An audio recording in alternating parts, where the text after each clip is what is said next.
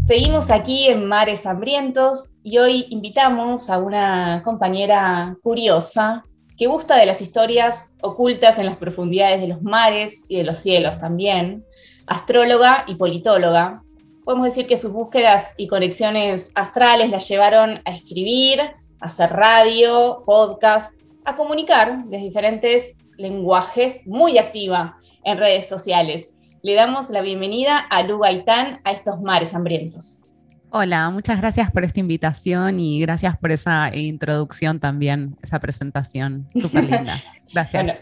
gracias, gracias a vos, Lu, por, por conversar aquí con nosotras. Para iniciar, hay algo que me parece muy encantador de tu recorrido personal, que tiene que ver con que pareciera como que arrancas al revés, ¿no? Eh, hay un inicio tuyo, quizá tiene que ver más con, lo racional, no sé, de tus viejos, de tus viejas, de, tus viejes en principio, luego en las facultades sociales, claro. Del mundo de las ideas, vamos a decir, y viajas hacia lo más esotérico, lo mágico, pero claro está que no son mundos puros para vos. y no lo son tampoco. ¿Cómo fue? ¿Cómo fue esa búsqueda personal y, cómo podés explicar un poco esta convivencia simultánea para quienes creen quizá que, bueno, son formas de entender absolutamente irreconciliables? Voy a intentar resumirlo. Como vos decías recién, yo vengo de una familia más bien de intelectuales. Mi mamá psicóloga, mi papá estudió comunicación los ah. dos militantes eh, de izquierda en los 70 y en los 90, incluso al día de hoy, que eh, son personas que tienen 70 años, eh, son, son huesos difíciles de roer, mis padres, mis viejes. así que vengo de esa familia, pero también la verdad sea dicha, es que siempre me interesó como el mundo de la magia, no sé, crecí viendo un montón de películas y de series que son de referencia incluso al día de hoy, tipo Sailor Moon, por ejemplo, o me vi, no sé, La Guerra de las Galaxias con mi viejo, hmm. eh, y no sé. La historia sin fin, laberinto. historia sin fin, obvio, obvio, amamos. Después El Señor de los Anillos, Harry Potter, eh, y en, como y en todo ese recorrido para mí siempre fue eh, muy importante el tiempo que pasé siendo muy niña en la provincia de Santa Fe. Yo creo que hay algo ahí de la conexión con la naturaleza que es fundamental en mi recorrido, em, porque además también en, el pueblo de mi familia, bueno, hay como muchos relatos, ¿no? Toda Argentina está muy llena de relatos, eh, de leyendas, em, y esa conexión como muy muy diaria y como muy concreta que tenía cuando pasaba los veranos ahí, yo creo que fue fundamental. Eh, después, nada, vinieron como los años más de, de, la facultad, ¿no? Y como que todo ese mundo quedó relegado, pero hacia el final de la carrera yo tuve una relación de pareja muy conflictiva, abusiva, violenta, de hecho. Eh, más sumale a eso como una suerte de crisis profesional de, bueno, no sé de qué voy a trabajar siendo politóloga. Entonces estaba muy en una, básicamente. La verdad es que estaba muy en una. Eh, otro, otro evento que fue bastante eh, fundamental en mi vida fue, eh, siendo adolescente, haber abortado, ¿no? Con todo el tabú en los 2000 de lo que eso significaba. Así que bueno, pasaron un montón de cosas en mi historia de vida que hacen lo que soy hoy. Y bueno, en el medio de esa crisis, año 2009, porque era en el año 2009, fue hace 12 años, un montón de tiempo, aparece la astrología de la mano de un terapeuta eh, gestáltico que trabaja con astrología y que también eh, había sido militante de izquierda también en los 70 y que era sociólogo. Entonces de repente me encontré con un personaje que me traía otra forma de ver la astrología, más allá de la que yo conocía en la difusión masiva, ¿no? Creo que como eh, todos eh, como el primer acercamiento que tuvimos a la astrología fue a través del horóscopo, ¿no? O los libros de predicciones del horóscopo chino, que es uno de los libros más vendidos de Argentina, los de Ludovica, eh, y que me re gustaban y que convivían como con todo eso, pero como que no se encontraba, ¿no? Era por un lado, me leía en el verano el libro de Ludovica o, no sé, Orangel, y por otro lado estaba la, la formación universitaria, ¿no? Eh, así que bueno, ese 2009 fue bastante potente para mí y empezó como toda esta investigación en lo que llamamos esoterismo, con la astrología, con la práctica de yoga. Fue en ese año también que, me hice vegana, que era algo que yo también sentía desde hacía mucho tiempo, pero que bueno, como la mayoría de las familias argentinas, eh, me decían que tenía que comer animales para vivir, ¿no? Y bueno, y de repente fue como abrir puertas y abrir, y abrir ventanas que estaban cerradas y que aparecieran otros mundos. Y después de ahí vinieron como todos unos años muy esotéricos que incluyeron el Reiki, la lectura de registros akáshicos, eh, bueno, mucha astrología, eh, tomas de plantas, de plantas enteógenas y plantas medicinales. Y de un tiempo a esta parte, a partir de los ni una menos, para mí eso fue como muy, muy trascendental. Creo que para muchas de nosotras fue un antes y un después en nuestras vidas. Como más 2015, 2016, 2017, esos años, empecé como a repensar la astrología desde una perspectiva feminista, conectada con las ciencias sociales. No fue un proceso sencillo, la verdad, porque no había mucho de eso en, mi entorno astrológico más cercano. Como que muchas de esas exploraciones fueron en soledad, yo creo que por eso fueron tan lentas. Ahora, por ejemplo, este 2021 eh, armamos un grupo que se llama Red de Brujas Feministas y somos un montón de astrólogas y tarotistas feministas. Y claro, muchos de esos debates salen como más rápido, pero cuando estás sola haciendo esas elaboraciones o cuando no conoces tan, tanta gente que esté en esa, o todo te lleva muchísimo tiempo y, te enredás, ¿viste? Eh, pero bueno, esta es una historia de 12 años resumida en, no sé, 4 minutos o lo que sea. Eh, buen trabajo.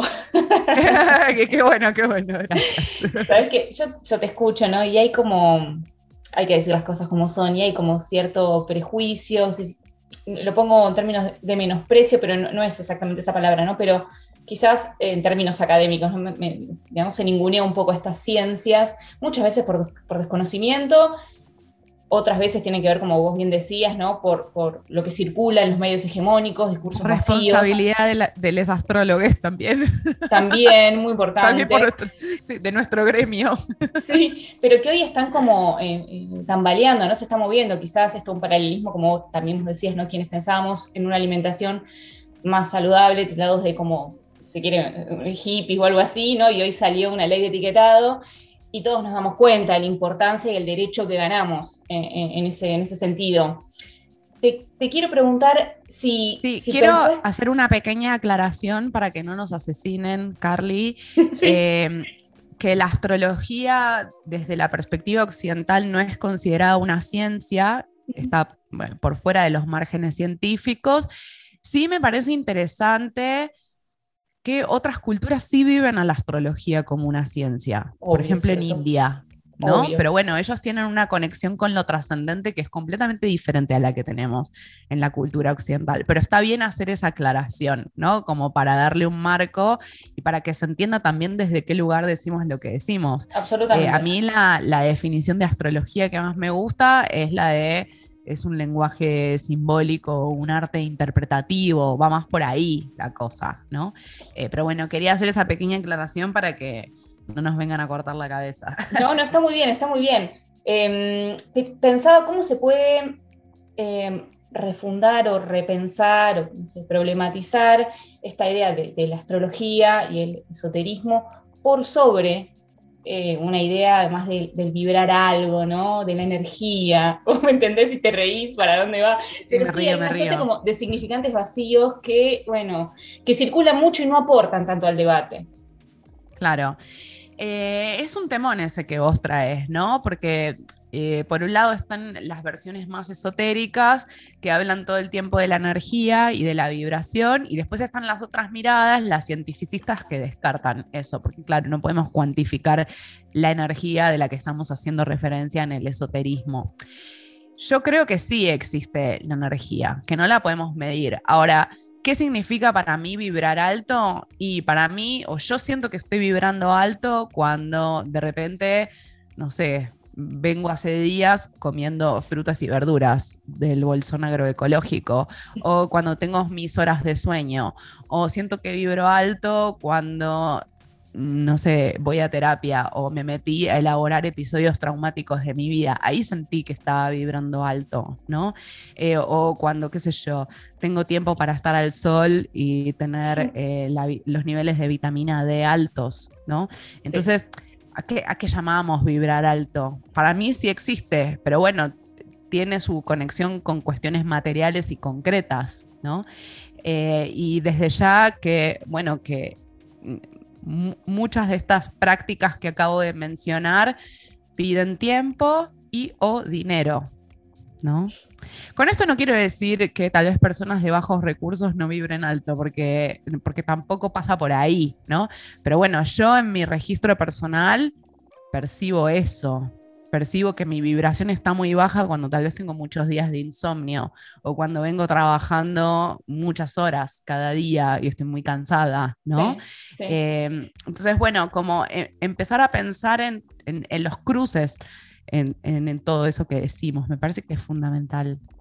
Bueno, justamente traías algo que tiene que ver con el tiempo y te quería preguntar eso, porque en tu caso personal, ¿no? Digo, con todo lo que llevas adelante en la cotidiana, de talleres, escribir, los podcasts, la yoga, ¿no? Bueno, todo. Y también muy vinculada con em, la tecnología, ¿no? Las redes sociales que insumen tiempo. Sos tremenda, tremenda influencer, con muchos así seguidores. ¿Cómo, ¿Cómo te apropias de la tecnología y cómo mantenés o intentás mantener un equilibrio con, con la tecnología? La tecnología se apropia de mí. o sea, Donna Haraway ya lo dijo hace un par de décadas, ¿no? Como la tecnología forma parte de nuestros cuerpos ya, a esta altura. Eh, la verdad es que es un temón eh, la tecnología y el uso y abuso que hacemos. Me lleva mucho tiempo y mucha, no sé, atención. Se nota. Ver que la tecnología no me consuma. Mm. De hecho, hay momentos donde, no sé, dejo el teléfono y salgo de mi casa sin el teléfono. No, lamentablemente no me voy muy lejos sin el teléfono, porque pasa eso, de repente, no sé, pagamos algo con el teléfono, ¿no?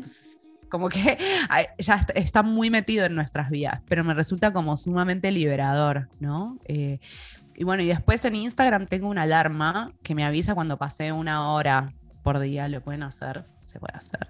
Una hora seguida. Pero hay otra. Una hora fragmentada. ¿Cuál es tu límite? Y me puse ese límite de una hora, pero bueno, a veces me paso también, ¿viste? Me paso. Em, igual yo creo que hay cada vez más gente prestándole atención a esto. Sí. Para mí el teléfono eh, va a ser como fue el tabaco. Viste que en la década del 60 todo el mundo estaba en las publicidades fumando, los médicos fumando, las tabacaleras eh, haciendo publicidad no sé, en los Juegos Olímpicos, por decir algo. Eh, y de repente empezamos a tener un montón de información de lo mal que nos hacía el tabaco y que no podía ser que Malboro estuviera publicitando un evento deportivo, ¿no? Exacto. Yo creo que con el teléfono va a pasar algo parecido. ¿Y qué va a venir? Pasa no sabemos. Eh, pero bueno, hay algunas versiones más distópicas, si se quiere, que hablan de un colapso de la tecnología. De hecho, eh, ya ni me acuerdo si fue este año o fue el año pasado, que salió una serie que me resultó súper linda, que se llamaba Sweet Tooth, que fue una de las más vistas. Obvio, sí, divina. Divina, divina, re linda. Y bueno, eh, ellos dicen en la serie, sí, tuvimos un colapso por un virus, y el colapso total vino cuando se cayeron las redes sociales, cuando se cayó la tecnología, ¿no? Eh, además de que esa serie habla de manera muy interesante de la conexión con lo con animal. La naturaleza, totalmente. Con la naturaleza, que me parecía re lindo. También en un entorno eh, distópico y bastante tenso. Pero bueno, creo que está bueno tener otro tipo de entrenamiento. Yo algo que empecé a hacer ahora hace poco es intentar acordarme números de teléfono o cómo llegar a lugares mentalmente, porque nos olvidamos de todo eso. esa parte la dejamos de ejercitar, tipo se te apaga el teléfono no sabes qué hacer. Somos re inútiles, somos re inútiles.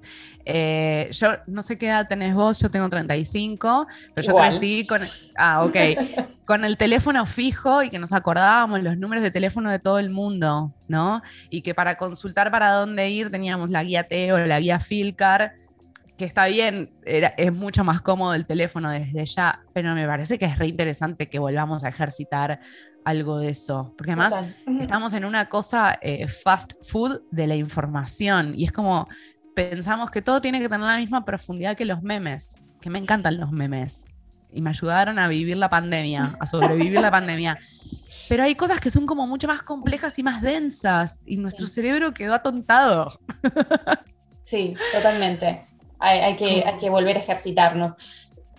Agarro un poco esto de las proyecciones que estabas diciendo y y en este momento tan candente ¿no? que estamos viviendo políticamente, digo, de cara a las elecciones, desde lo astrológico, ¿tenés alguna mirada, lectura de, la situación política de la actualidad? Sí, re. Obvio, es algo en lo que pienso un montón. eh, varias cosas. Una, que Argentina está en la previa del retorno de Saturno. El retorno de Saturno va a coincidir eh, con las próximas elecciones presidenciales, las del 2023. Entonces, de algún modo estamos eh, terminando una forma de organizarnos, ¿no? Eh, yo creo que hay algo que está como muy saturado, que es esta, esta famosa grieta, ¿no?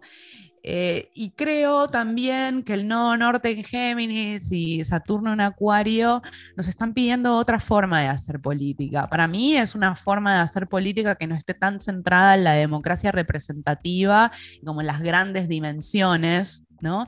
Y empezar a pensar en formas de lo político más locales y más comunitarias. De hecho, otro momento donde estuvo el nodo norte en Géminis fue en el 2001, que en octubre, en las elecciones legislativas de octubre, apareció ese famoso voto bronca. Eso es algo que volvió a aparecer en, esta, en las PASO y que probablemente se replique en las eh, legislativas de noviembre. Eh, y después de ese, mm, de ese voto bronca, apareció el famoso que se vayan todos, ¿no? Y la experiencia súper interesante de las asambleas barriales. Yo no creo que se vaya a volver a repetir lo mismo porque no creo que la historia funcione así, tampoco creo que funcionen así los ciclos astrológicos, pero sí me parece que necesitamos hacer una actualización de la forma que tenemos de vivir la democracia. Y puede ser que sea a partir de esto de, no sé, asambleas, estructuras asamblearias o bien mecanismos de participación directa, como pueden ser los plebiscitos, como pueden ser eh, las audiencias públicas que vaya por ahí, ¿no? Eh, y de hecho algo de eso eh, apareció en Chile, como en esta nueva constitución que, se está gestando. Así que no, no, no, no, no es tan delirante como parece. Pero bueno, tenemos que pensar a lo político de otro modo. Pensá también que quienes ganar, quienes, no sé si no ganaron, pero quienes están más felices con los resultados de las de las PASO, por lo menos hasta ahora, son el trotskismo, por un lado, y por otro lado los libertarios, que son los que están en los márgenes de la sociedad. ¿no? Em, y, de, hecho, la campaña de Milley no fue una campaña antipolítica, de hecho fue repolitizado, todo el tiempo estaba hablando de los comunistas, obviamente en su delirio y en su exageración. Y en, su violencia. en su violencia, ya quisieras, ya quisieras, mi ley. bueno, recordamos que, estamos aquí. no, no, no, te, no, pero eso, básicamente. Eh, es como, como si hay, algo que, que, está pidiendo ser renovado. Eso, eso es lo que veo y lo que creo, ¿no? Bien, entonces atentes a eso. Eh, recordamos que estamos aquí charlando con Lu Gaitán. Bueno, y te quiero preguntar un poco por tu último libro, tu reciente tercer libro, eh, ¿no? Astrología para reencantar el mundo. ¿Quieres contar un poco la cocina, la escritura de este libro y también dónde lo pueden encontrar aquellos interesados? Eh, bien, es un libro que nació en la pandemia, que fue escrito eh, durante este año y pico de pandemia. Yo creo que el año pasado hubo un nuevo boom de la astrología, como un creciente interés registro otro pico de interés por la astrología con 2016 más o menos, y el mm. anterior para mí fue en el 2012. Eh, pero bueno, 2020, otra vez mucha gente interesada en la astrología, gente que iba llegando ¿no? a la astrología. Entonces de repente empezaron a aparecer un montón de preguntas a través de distintos canales y hubo también mucho ataque cientificista a la astrología, que desde ya que no estoy en contra de la ciencia, pero sí de esta perspectiva más autoritaria del discurso científico, ¿no? Entonces yo sentí que tenía que, eh, dar explicaciones. no, pero me parecía interesante como ordenar la información, porque mucha gente también aprendió astrología a través de las redes sociales. Eh, o sin profundizar demasiado, como leyendo acá y allá. Entonces me parecía fundamental que, toda esa información esté centralizada y que hubiera un libro que fuera una suerte de manual de consulta permanente, ¿no? Em, además yo estoy muy interesada en la mitología y me parece que estamos en un momento donde necesitamos revisar justamente los relatos míticos que le dan sostén a la sociedad en la que vivimos, ¿no? En buena medida la, mitología de nuestra sociedad está todavía vinculada a la mitología de Grecia y de Roma. Entonces, me parecía fundamental eh, recuperar las historias de las mujeres en, esa, eh, en esas mitologías. Que por supuesto, como son mitologías patriarcales, las mujeres mm, tienen experiencias de mucho sufrimiento, ¿no? O bien de quedar completamente relegadas de los espacios donde se tomaban las decisiones. De hecho, en el Olimpo, en el famoso Olimpo griego, tenemos a tres varones. Bueno, las, mujeres... y disidencias disputando el poder, no, es tan distinto a lo hoy, aunque hemos avanzado. Por eso, por eso, por eso. por eso. Entonces, eh, bueno, hay algo de la historia de la astrología, que la astrología está desde hace muchísimos siglos entre los seres humanos, de cuáles son las bases filosóficas de la astrología, si se quiere, epistemológicas. Eh, también hay relatos de mujeres en la mitología de Grecia y Roma y explicaciones de los signos, de los planetas y de las casas. Y bueno, en torno a eso gira el libro, que tiene casi 500 páginas, es un librazo, literalmente. ¿Dónde se puede conseguir? Se puede conseguir en prácticamente todas las librerías de Argentina que tengan eh, algún sector que podríamos llamar entre miles de comillas autoayuda, porque así es como funciona el negocio editorial.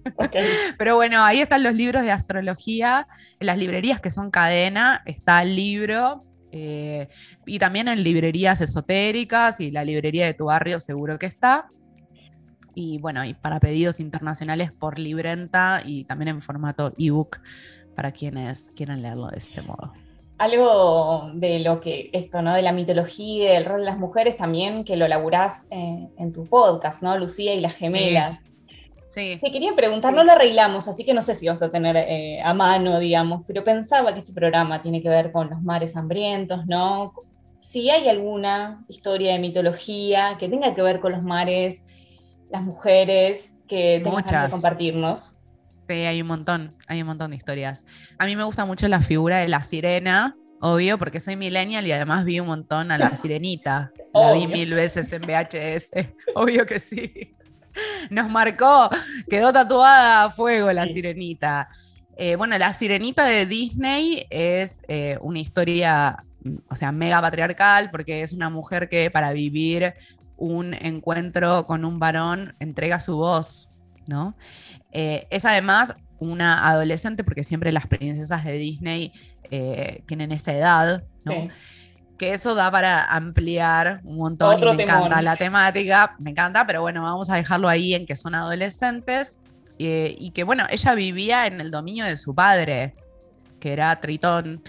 Eh, y esa es la historia de las mujeres en el patriarcado. Para salir de la esfera familiar, me caso con un varón, me voy con un varón. Eh, y bueno, y ahí entro en otra prisión, ¿no? Pero bueno, a priori, la primera fuga viene por esa vía. Eh, hay un detalle interesante con la sirenita, que es que eh, Úrsula, que es este pulpo, había tenido un romance con Tritón, eh, pero como ella envejece, pierde atractivo, entonces por eso queda en los márgenes. Ahí va. queda aislada. Desde ya que es la historia de las mujeres viejas. En nuestra sociedad, en la casa de brujas, eh, hubo un ensañamiento especial con las ancianas. Por otro lado, esta historia de la sirenita está muy vinculada a la sirena, la, historia de la sirenita de eh, Andersen, es una reversión más, eh, más pop, podríamos decir. En la historia original de Andersen, la sirenita se convierte en espuma. Y al parecer, Andersen era bisexual, entonces la historia de la sirenita es la historia de un romance con un varón que no pudo ser consumado. ¿no? Ahora, si vamos a la mitología, aparece la figura de las sirenas y las sirenas eh, eran consideradas seres, seres monstruosos y seres muy bellos, las dos mm. cosas a la vez. Eh, y eran también considerados como seres muy atractivos que podían enloquecer a los varones. Que cautivaban eh, hasta enloquecer. Cautivaban, Claro, cautivaban a los marineros. De hecho, eh, yo creo que en la Odisea eh, los marineros se atan al, mástil del barco justamente para no ser arrastrados por los cantos de las sirenas. Entonces, siempre está esta idea de eh, la mujer peligrosa, la mujer manipuladora, la mujer seductora, ¿no? que tiene un origen bastante antiguo. Es interesante también porque las versiones que conocemos de la mitología de Grecia y de Roma corresponden a este periodo más patriarcal, pero muchos de estos relatos en realidad están vinculados a la antigua Europa, donde las sociedades que existían eran sociedades matrifocales. Entonces muchas de estas figuras que después fueron convertidas en monstruos, que podríamos preguntarnos qué es lo monstruoso desde ya, en realidad eran seres muy adorados en la antigua Europa, ¿no? Eh, y la versión que conocemos de las sirenas es de mitad pez, mitad ser humano, pero antes eran pájaros, las sirenas eran pájaros. Mira. ¿Viste? Un detalle que no, se suele mencionar eh, sobre las sirenas. Eh, y yo asocio la figura de las sirenas con la energía de Pisces, con la energía de las aguas en general. Em, y pensaba también en, a partir de las investigaciones de un amigo querido que se llama Pablo Farneda, eh, que trabaja con el arte eh, y con las corporalidades trans y toma la figura de la sirena, como hay algo de la, de la sirena que no encaja nuestros modelos binarios, ¿no? Eh, y de hecho acá, uniendo mucha información junta, Judith Butler, que desarrolla la teoría queer, es de Pisces, ¿no? Eh, esto, con esto no estoy queriendo decir que todas las personas de Pisces eh, tienen que ser queer, no estoy diciendo eso. Lo que estoy conectando son eh, símbolos, ¿no? informaciones. No es tan lineal ni tan literal la astrología. Pero bueno, ahí, aparece, ahí aparecen los mares y las sirenas. Por último, ya para ir terminando esta hermosa charla, si te invitamos a viajar eh, de otro modo a las profundidades de tus mares y, y, llegás a esos momentos o lugares claves, ¿no? Como esos estados emocionales intensos. ¿Qué proyectos se te asoman como una ilusión? Qué lindo eso. Em, estoy muy contenta con volver a la presencialidad. Eh, me, entusiasma mucho eso.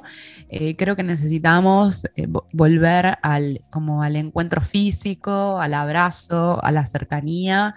y me entusiasma mucho la posibilidad más old school de encontrarnos en la naturaleza reunidos en, comunidad, ¿no?